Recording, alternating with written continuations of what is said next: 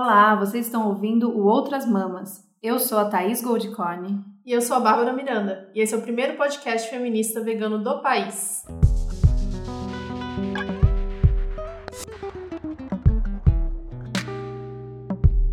Como arroz, tenha fé nas mulheres. O que eu não sei, eu ainda posso aprender. Se estou sozinha agora, estarei com elas mais tarde. Se eu estou fraca agora, posso me tornar forte. Lentamente, lentamente. Se aprender, posso ensinar as outras. Se as outras aprenderem antes, eu devo acreditar que elas voltarão e me ensinarão. Elas não vão embora do país com o seu conhecimento e me enviarão uma carta em algum momento.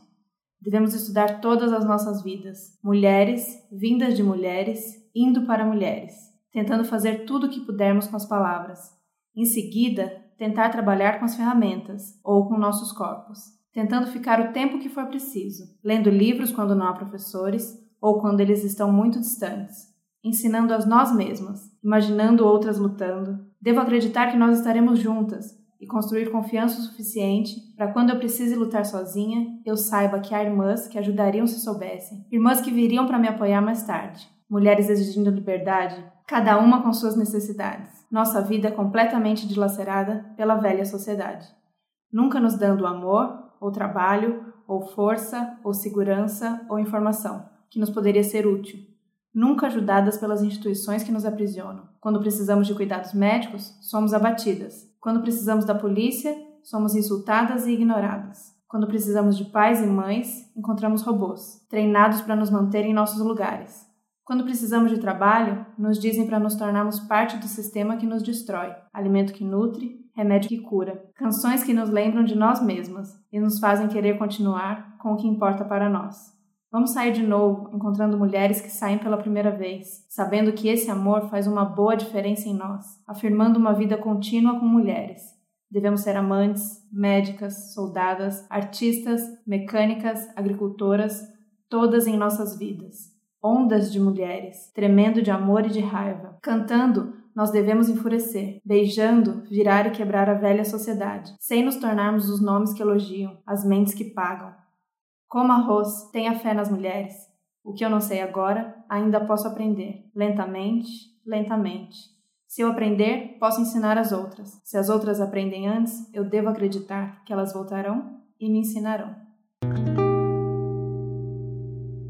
Uhul! Nossa! É lindo, né? Muito bonito. O nome desse poema é Como Arroz, Tenha Fé nas Mulheres. Esse é o princípio na verdade, o livro apresenta só uma parte desse poema, da parte 3 do livro, A Política Sexual da Carne, que a gente está lendo. Essa parte 3 é composta de dois capítulos e um epílogo, o capítulo 8 e o 9. E, na verdade, a Carol dá uma passada por tudo que ela já falou e ela aprofunda alguns conceitos específicos do corpo vegetariano, do corpo feminino e repete da, muito, né? E da teoria, né? E ela, da teoria, exatamente. Eu acho que a gente sente que essa parte 3 ela é uma repetição porque ela quer nessa parte 3 fechar o que ela chama chama de teoria feminista vegetariana. Uhum. Então ela vem recapitulando tudo que foi dito até aqui, trazendo dados novos, trazendo novas referências, porque essa mulher não cansa de ter referência. é mais para fechar e, e ela, eu senti que ela propõe essa criação ou não uma criação, porque já existe, mas uma renovação da teoria feminista vegetariana. Sim, só para vocês entenderem, isso é grande parte do livro e a gente está reduzindo ele a um episódio só, exatamente porque ela repete muito de tudo que a gente já falou por aqui aqui. E a gente vai ressaltar as partes que tem novidade, que a gente acha mais importante dessa última parte. É. Tem uma parte muito legal, né? Que ela fala logo no começo, que ela diz assim: Antes de terminar de ler este livro, você terá saboreado pelo menos uma refeição. Se eu como um hambúrguer vegetariano em vez do hambúrguer de carne, essa opção diz algo sobre mim como ator histórico. É, eu adoro essa frase porque ela representa muito do que a gente, qualquer pessoa que já é, se posicionou aí como vegetariano ou vegano, passou por isso em relações sociais, que é quando tem um prato não vegano, não vegetariano na mesa ou numa situação e a pessoa vem, não, não, esse aqui você não pode, como escondendo da gente, assim. E aí eu me posiciono assim, demorou, né? Porque no começo a gente uhum. só tem pede desculpa por existir.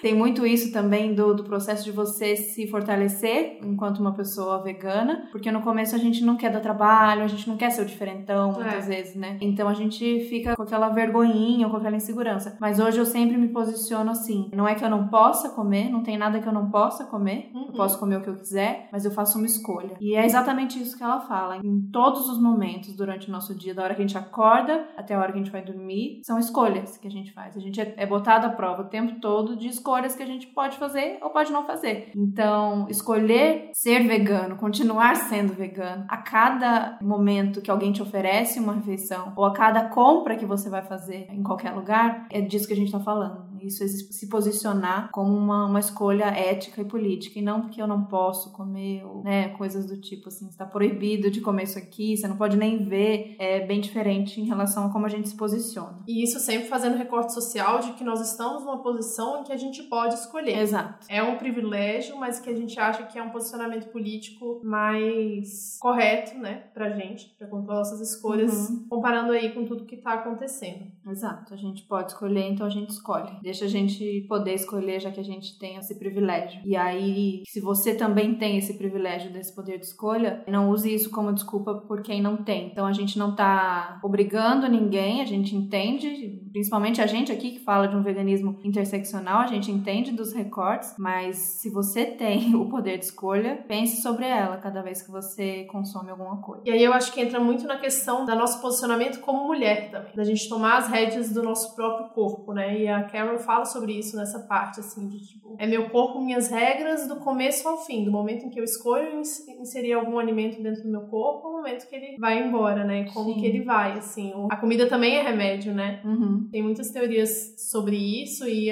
cada vez mais médicos retomando essa cultura do, da comida como remédio. Então a gente se nutrir bem, de nutrir de coisas que nos fazem bem, faz o nosso corpo funcionar melhor também. E faz a escolha ser genuinamente uma, uma escolha mesmo. Sim. Uma escolha de uma escolha, é Mas assim, é, poder ter consciência que aquela escolha é, é, plena e você sabe o que você tá colocando para dentro do seu corpo. Porque aquela coisa, ah, o meu corpo e eu faço com ele o que eu quiser, óbvio, faz com ele o que você quiser. Mas assim, você sabe exatamente o, o que você tá colocando dentro dele, por que você tá colocando isso, e o que isso representa enquanto você é uma, uma pessoa política ou enquanto um corpo, que é isso que você falou, nutrir o corpo para você estar tá bem, para você poder lutar por tudo que você acredita. Então tem todas essas questões de, ah, eu faço uma escolha, mas eu sei que posso escolher, além do A e do B, que eu posso escolher entre o A, B, o C e o D, né? Sabendo as opções, a gente consegue fazer escolhas mais sábias e mais coerentes com aquilo que a gente acredita. E aí contando também na coisa do cuidado próprio, né? Porque historicamente a mulher ela foi criada para cuidar dos outros. Uhum. Então se você toma essa escolha de se nutrir de uma forma que você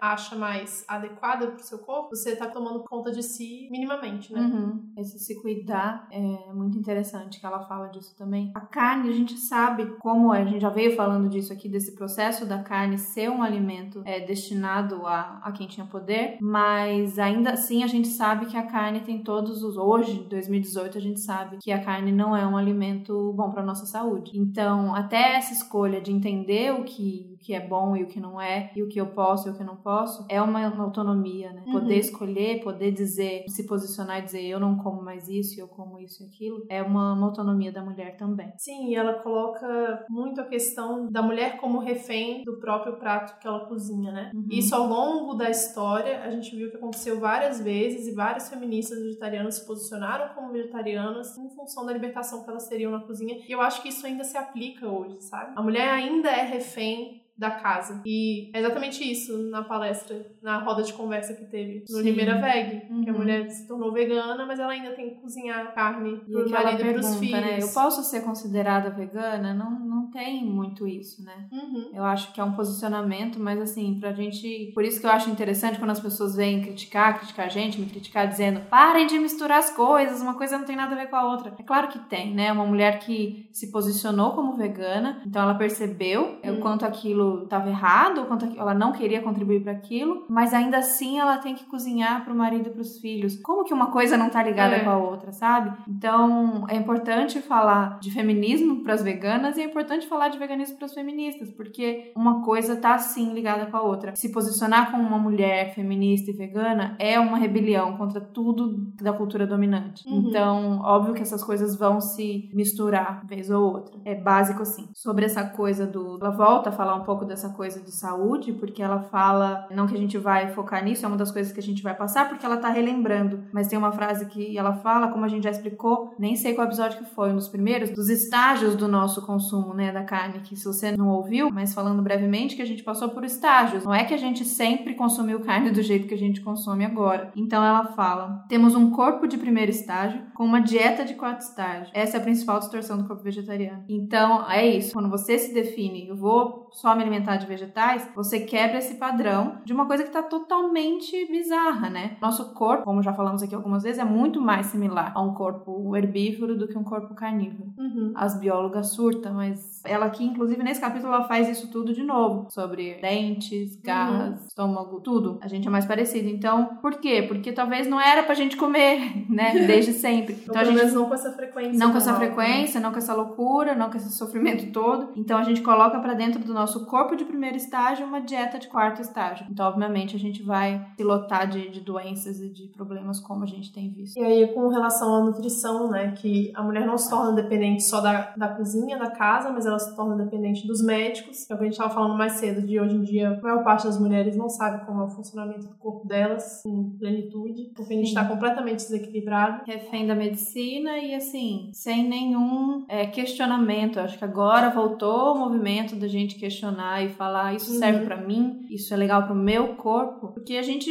aprendeu, eu vim de uma infância que a gente falava amém para médico, ó, oh, médico, uhum, ou ciência, ou qualquer coisa do tipo. E não, né? Vamos resgatar aquilo que a gente já sabia de antes, dos nossos ancestrais, a relação mais próxima com o nosso corpo, porque senão a gente vai se entupir de, de soluções para problemas que a gente mesmo criou e aí é sem fim. E aí, mulheres, pensem o quão libertador é você tomar as rédeas do seu corpo. Quanto mais mulheres estiverem nesse movimento, melhor ainda. Então vamos todo mundo uhum. correr atrás, né? Talvez a gente possa fazer um episódio só para falar sobre funcionamento do corpo feminino, menstruação, pílula, pílula essas coisas que é bem polêmico e que eu acho necessário a gente voltar a falar sobre essas coisas, Sim, né? sempre rende. Eu passei por isso, o Babi passou por isso, de uhum. tomar, não sei se você tomou pílula por muito tempo. Bastante, eu parei algumas vezes no meio, mas por períodos curtos, assim. Eu nunca parei, eu tomei direto quando eu tinha 14 anos, porque fui no ginecologista e tava com cólica. E aí ele falou, toma essa pílula, desse jeito. E aí eu fui tomando desde então. E aí parar de tomar pílula é um processo também. Então Sim. o nosso corpo vai reagir. Espinha, é, às vezes um ciclo completamente louco, mas isso é um processo. O nosso corpo vai funcionar natural, mas ele precisa de um tempo para desintoxicar daquela bomba que você colocou nele. E outra, não adianta também. Eu falo isso para algumas amigas minhas que ainda vivem uma vida muito do material, uma vida muito louca, muito do, do trabalho, uma vida muito masculina, porque o nosso mundo hoje é um mundo masculino, uhum. e a gente tentou se encaixar nesse mundo masculino, ao invés da gente criar o nosso mundo feminino, a gente se encaixou e esqueceu que a gente sangrava e foi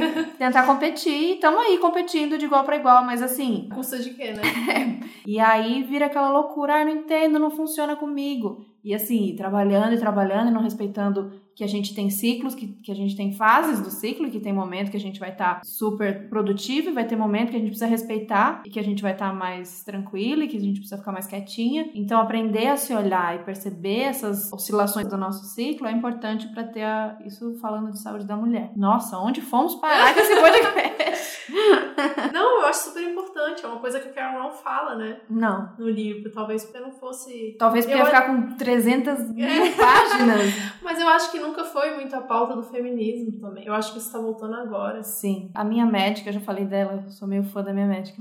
ela falou isso. Ela é médica, mas ela é uma mulher super feminista que era da militância e ela é ao mesmo tempo uma mulher do sagrado feminino. Ela trata com medicina oriental e acupuntura e tal. E ela falou assim: a minha crise era, eu não me sentia representada na militância do feminismo porque era uma militância muito pro exterior, muito uhum. para lutar para fora e nunca de olhar para dentro. Então muitas tinham o que a gente chama, que aí depois isso pode acontecer no ativismo vegano também, que é um, aquela síndrome de burnout, que é tipo surtar, pirar, porque você não tá cuidando de você. E aí você pira, porque é muita podreira no mundo e você tá só lá na guerra, só lá na linha de frente. Então ela não se sentia representada, porque ela queria olhar para ela. E aí quando ela foi pros o sagrado feminino, ou de fazer rituais e tudo mais, ela viu um ambiente ainda muito machista, porque tem muito isso. E aí, meu Deus, onde a gente se encaixa? Eu sinto isso muito também. também. Eu sou a Bobi também. Mas a gente vai criar esse, esse movimento que é olhar para dentro, olhar para as coisas mais naturais, para o sagrado feminino, para o espiritual e ao mesmo tempo se posicionar como uma mulher feminista de luta e de que não tá tudo bem. Sim, e isso é, é importante como empoderamento, como um grupo mesmo, como sociedade. Né? A gente não tá falando só de indivíduo, né? Uhum. Eu acho que é uma coisa muito maior do que só a gente como indivíduo. Sim, da gente se ajudar e da gente olhar para outra e entender o que a outra tá passando. Aqui falando, óbvio, para todo mundo, né, gente? Mas aqui a gente tá falando de mulher que por muito tempo a gente foi ensinada a ser inimiga, a não se gostar, a competir. Se estamos no, no mesmo barco de opressão e de sofrimento, vamos se ajudar, vamos dar a mão para outra e vamos junta. E quer coisa mais definição de sororidade do que este poema do Coma Pois é, exatamente. Se eu aprender, eu vou te ensinar. Se eu não aprender, eu sei que vocês vão me ensinar. Se eu tiver que lutar sozinha, eu sei que eu posso contar com as minhas irmãs. Uhum. Ai, gente, é a coisa Lindo. mais linda. É exatamente isso, assim. A gente saber que existe uma irmandade. É, eu acho que gente passou muito tempo. Esse foi, uma, foi mais uma forma de silenciamento das mulheres. Total. Né? Você colocar elas como inimigas, uhum. como. Aliás, eu não sei nem como é que chegou nisso. Porque, como tipo, é que isso deu certo? É, como é que isso deu certo como sociedade, né? Sim. E deu muito, né? Isso foi a história da minha adolescência e até há pouco tempo atrás, como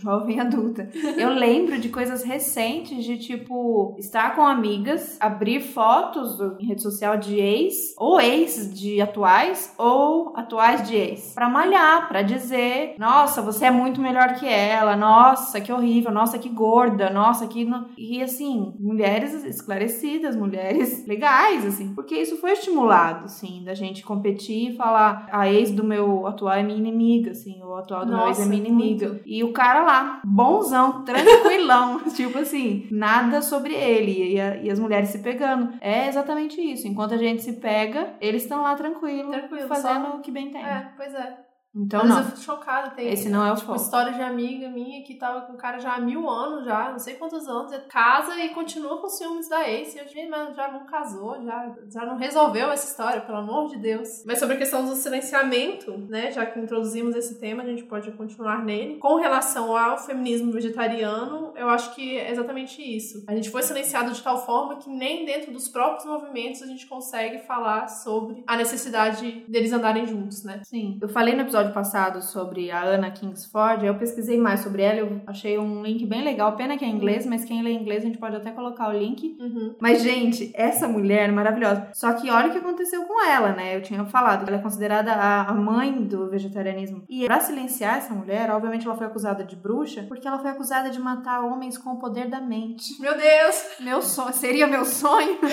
Opa! Mas é isso, ela era uma pioneira no feminismo do direito dos animais, como ela era médica, ia perseguindo os caras que eram os médicos que faziam vive, vives. Ah, aquelas pessoas que dissecam animal vivo para estudar. Obviamente, ela foi acusada de ter matado esses caras com bruxaria. E hoje, se você for falar, pesquisar, você não acha muita coisa sobre ela. Hum. O caso de silenciamento master, que não foi silenciamento, foi apagamento. Apagamento. É. Delete. Como muitas outras mulheres, né? Agora eu acho que a gente tá num momento também de retorno para isso, assim, várias matérias, vive saindo lista do BuzzFeed, essas coisas assim, de mulheres que fizeram coisas geniais que você não sabia na história e tal, mas Sim. assim, quando se trata de feminismo e vegetarianismo junto, aí complica um pouco mais, né? Uhum. É que eu deixei isso bem claro. É, ela fala que assim como o feminismo, o vegetarianismo teve essa parte da história completamente silenciada e que foi retomada com a Revolução Francesa, com a descoberta de alguns textos que estavam aí, sei lá, escondidos. E aí por isso que a gente pode dizer, e principalmente no caso do vegetarianismo, que a gente tem um atraso. A gente olha esses textos antigos e fala, se a gente começou a falar sobre isso lá naquela época, já era pro mundo inteiro ser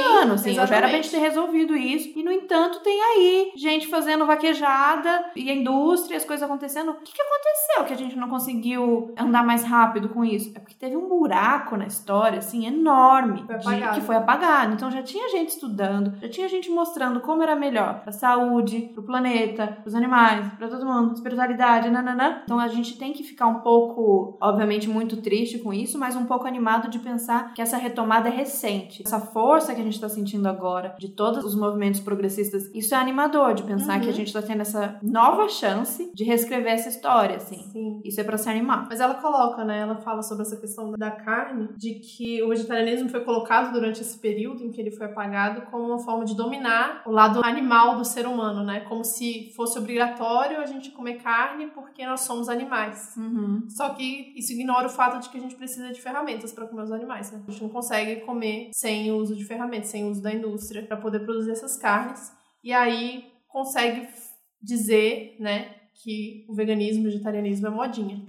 Hum, a tal da modinha. Tal, da modinha. Vive na, ah, essa moda vegana. Uhum. Que não faz o menor sentido, porque é exatamente isso. Existem textos antiquíssimos que falam disso. E ela fala exatamente isso. Se é uma moda, e moda a gente entende como uma coisa que Passageiro. passageira, como que a gente tem textos tão antigos em toda a história da humanidade falando sobre vegetarianismo, né? A gente pode entender como uma onda, que é o que eu falei agora, essa onda que tá voltando, mas moda jamais, assim. É. Quando meus amigos, logo de começo, alguém falou que eu tava, ah, você entrou nessa moda, a Thaís é chegada numa modinha, não sei o quê.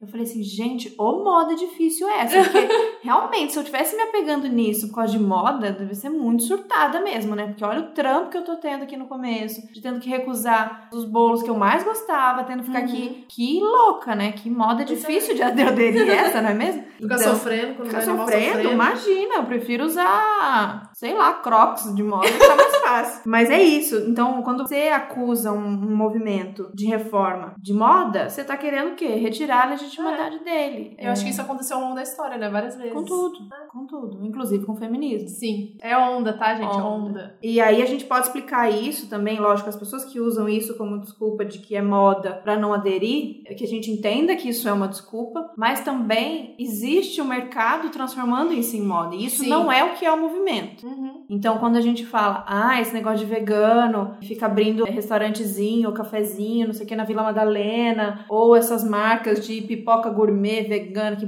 usam vegano pra abrir uma coisa totalmente é, comercial, entendam que isso não é o movimento. Isso é o demônio do Isso é o demônio do capitalismo agindo. Porque. Como que é o termo que você falou? Vegan wash? É, vegan washing é. Eu já ouvi a Sandra do Papa Capim, quem não conhece, por favor, Google agora, usando esse termo, mas a gente, esse termo é muito conhecido quando a gente vai falar em green washing ou pink washing, Uhum. que é o quê? Quando a, a indústria ele pega um movimento eh, de reforma, um movimento progressista, político, esvazia o teor político dele e vende como um produto. Porque pra eles é ótimo, né? Quando a gente fala de greenwashing, a gente fala dessa coisa do, do selo verde, de ser eco, quando não tem, né? Até partidos políticos, que a gente sabe que não Sim. tem um fundamento real de, de verdade, de falar sobre o futuro do meio ambiente e tudo mais, é mais uma coisa pra pra vender ou pra se, Propaganda. ou pra se, é, pra se vender. E aí você bota lá um selinho verde, ah, eu sou verde. Isso acontece muito em Israel, que aí também não tenho propriedade pra falar. Hum. Aí a gente pode conversar com a Sandra, Sim. a gente pode conversar com a Sabrina, que são pessoas que têm mais propriedade pra falar sobre essa treta de, de Israel e da Palestina, que é uma treta louca, mas que Israel é especialista em fazer isso, assim. Pão e circo, né? Pão e circo. É, pior, né, do que pão e circo. Uhum. O pão e circo era só um pão e circo. O, né, tipo, criado ali pra Sim. distrair as pessoas. Esse você retira um movimento que tem um fundo político pra Você você, vende de você outra esvazia. forma. É terrível. Que é o que acontece hoje com o feminismo, com LGBT, você vê... A campanha da, Jovem Pan. Ai, do... nem me fala. Você viu? Sim. Nossa, terrível, gente. Pra quem não viu a campanha da Jovem Pan do, do Dia de Combate à Homofobia, né? Sim. Na população LGBT eles fizeram aquele tweet horrível que deu uma confusão. O Brasil é o país que mais mata população LGBT no mundo. Qual que seria a última música, caso Se você, Você fosse, fosse a próxima próxima vítima. morrer, qual Tipo, seria a música? ai. Não. Erro. Total, erro erro. total. É isso. É querer pegar. E nesse caso é erro total, né? Tem gente que faz isso bem, eles fizeram mal. Mas mesmo quem faz bem tá fazendo. é, esvaziando mesmo, sabe? Então a gente tem que sempre questionar. Óbvio que eu quero mais produtos veganos, eu quero mercados veganos, marcas veganas, mas assim, a gente não pode esquecer é, o, o porquê e o que, que a gente tá fazendo. Mais Uhum. produtos veganos não farão mais pessoas veganas. Talvez mais pessoas veganas farão mais produtos veganos. É diferente a percepção, diferente. assim, do que a gente quer e como a gente acha que a gente vai construir isso e que a gente vai conseguir o que a gente quer, que é a libertação animal. Uhum. Ou se a gente quer mais produtinho pra todo mundo, que consegue comprar quebrar sem mexer muito na, na raiz, é um tema polêmico, É um né? tema comprido, dá pra ficar três horas Mas não, sobre mas isso. a gente não é, a gente dói, eu amo, eu tô amando cada vez mais ler sobre isso, mas a gente não é a melhor pessoa pra falar sobre isso. Eu queria Sim. muito falar sobre isso com essas duas pessoas que eu admiro demais, que é a Sabrina, que eu não sei como eu não conheci antes, que é do canal Tese 11, eu sempre falo dela aqui, e a Sandra, que é a minha inspiração desde sempre, acho que desde o dia 1 que eu decidi virar vegana, a Sandra é a pessoa que me norteia aí na causa.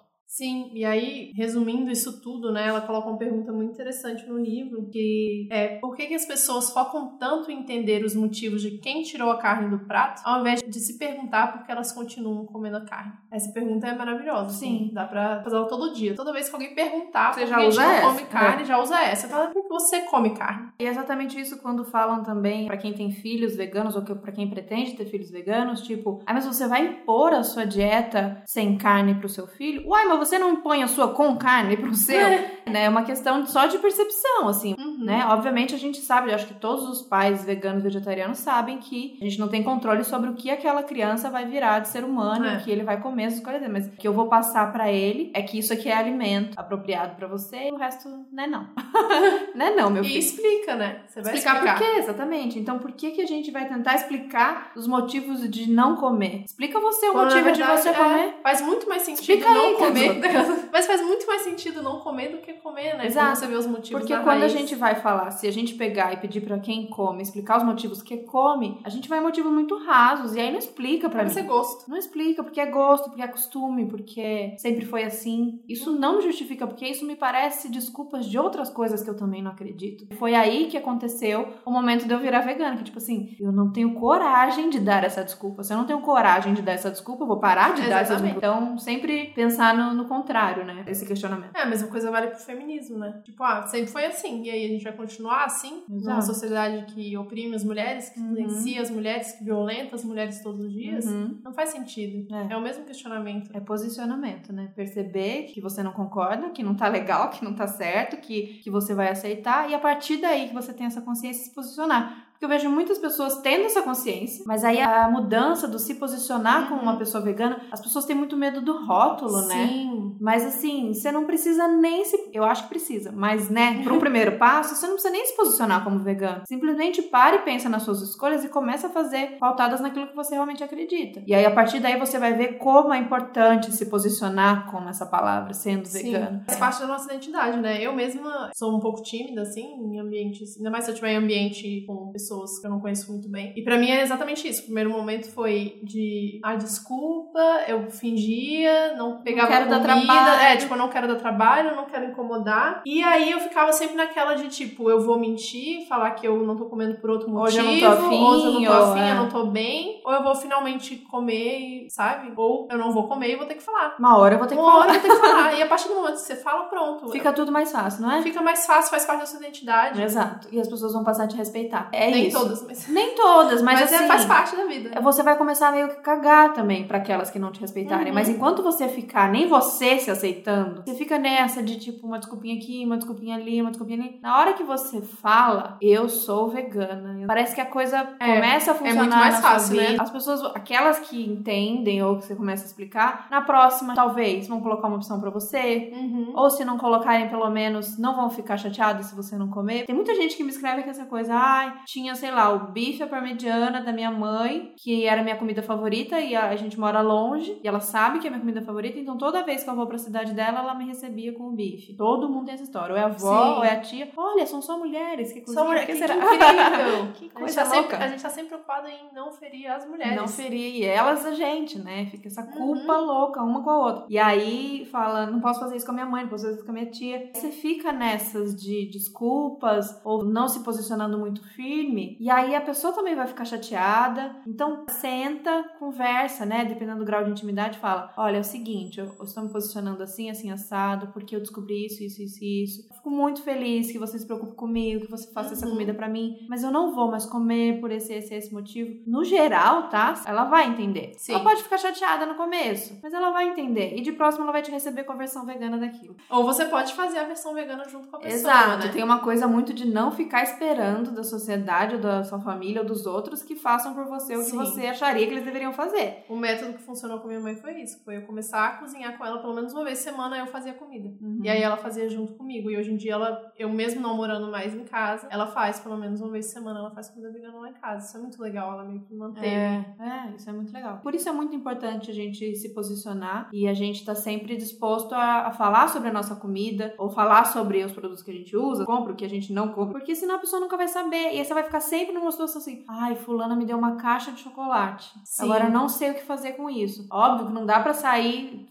em todos os lugares. Às vezes eu ganhei uma caixa de. Isso eu posso falar porque ele era árabe, ele nunca vai entender isso. Eu ganhei uma caixa de chocolate de um cara árabe que eu conheci, um amigo querido que eu conheci na minha viagem agora. Sendo que o tempo todo eu me posicionei como vegana. As pessoas Ah. todas sabiam, as pessoas me apresentaram. Essa é a Thaís, essa é a nossa amiga vegana. Todo mundo sabia. Mas eu não sei qual o entendimento do cara, até Uhum. onde ele entendeu. E aí no último dia ele veio todo carinhoso, ele fez carta, ele fez laço e me entregou uma caixa de chocolate. Então a gente não tá imune de passar isso. Sim. Mas quanto mais você se posicionar e mais você falar sobre, vai ficar mais fácil pra você e pras pessoas também. E aí sempre vai ter aquela galera que fala, ah, mas vegano tá falando que é vegano o dia inteiro, mas tem que falar mesmo, não tem pra onde fugir, porque se a gente Tem não que falar, a gente vai ser falar. a ver carne o tempo inteiro na nossa frente, Exato, né? tem que falar. E até quando a gente decide não falar, tem dia que você não tá afim de falar, Uhum. de. Porque falar muitas vezes implica em discussões, em questionamentos, às vezes você Sim. não quer. A gente curte, a gente quer de tretas, a gente curte um debate, mas às vezes você tá cansado, só quer chegar no lugar, comer e ir embora, não quer falar. Mas aí você vai quietinho, aí você monta seu prato. Aí alguém vai ver seu prato. Alguém vai falar. Aí você não vai ficar, alguém vai falar. É difícil sair ileso. Mas você vai ver que com o tempo isso fica muito natural. Isso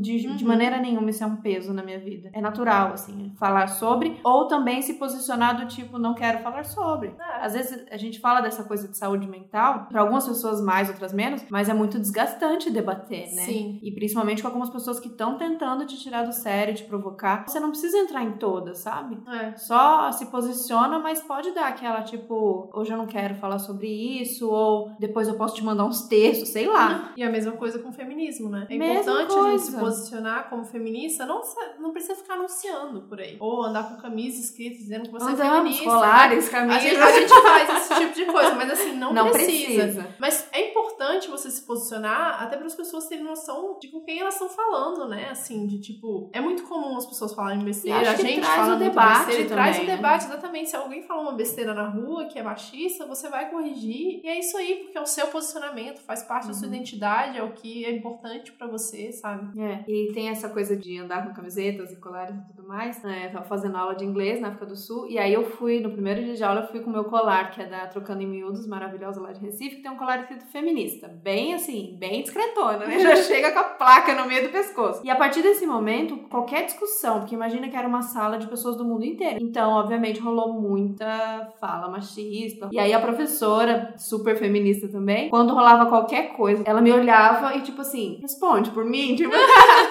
Ela não, falava nada, ela só me olhava do tipo, você vai ter que defender aqui, você vai ter que falar alguma coisa. E é isso, isso é muito legal, porque a gente tem que se ajudar, né? Uhum. A gente se reconhecendo enquanto mulheres feministas, a gente vai se olhar e a gente vai se ajudar ali, tentar de uma maneira muito legal e tranquila, porque a gente entende que cultura é uma coisa muito louca. Uhum. Tentar mostrar um outro lado, que não é bem assim. Vamos voltar um pouquinho aqui atrás. É. E eu acho que essas duas lutas é exatamente isso, é mostrar alternativas, né? Ela coloca que, eu vou ler a frase, na verdade, as mulheres no mundo ocidental industrializado são como os animais de um zoológico moderno. Não há jaulas. Parece que as gaiolas foram abolidas, mas na prática, as mulheres ainda são mantidas no lugar com a mesma firmeza com que os animais são mantidos nos seus cercados. Olha. E essa frase é Hum, significa tudo isso. A gente exato. as barreiras existem aí. Uhum. A gente só não vê.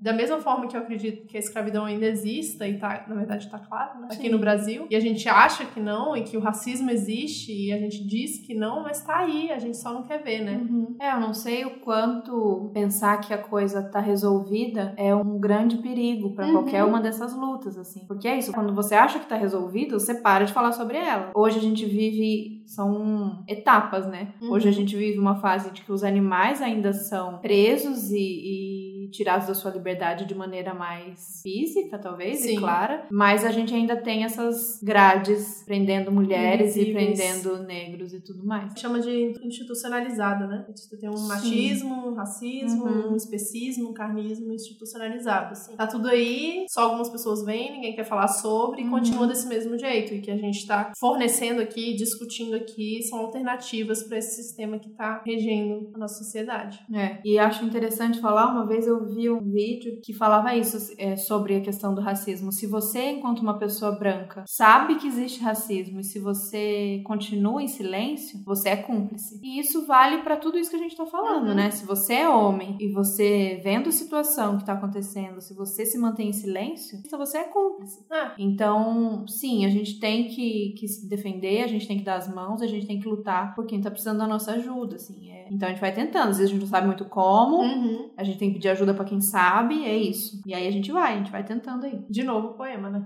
De novo, o poema. Como arroz tem a fé nas mulheres. Maravilhoso. Temos um episódio? Temos. Ai, gente, tem uma notícia triste pra contar que é o. Não, já contamos, né? Que é o último. Não, acho que a gente não falou. Não? Falou? É. Gente, esse é o último episódio da primeira temporada.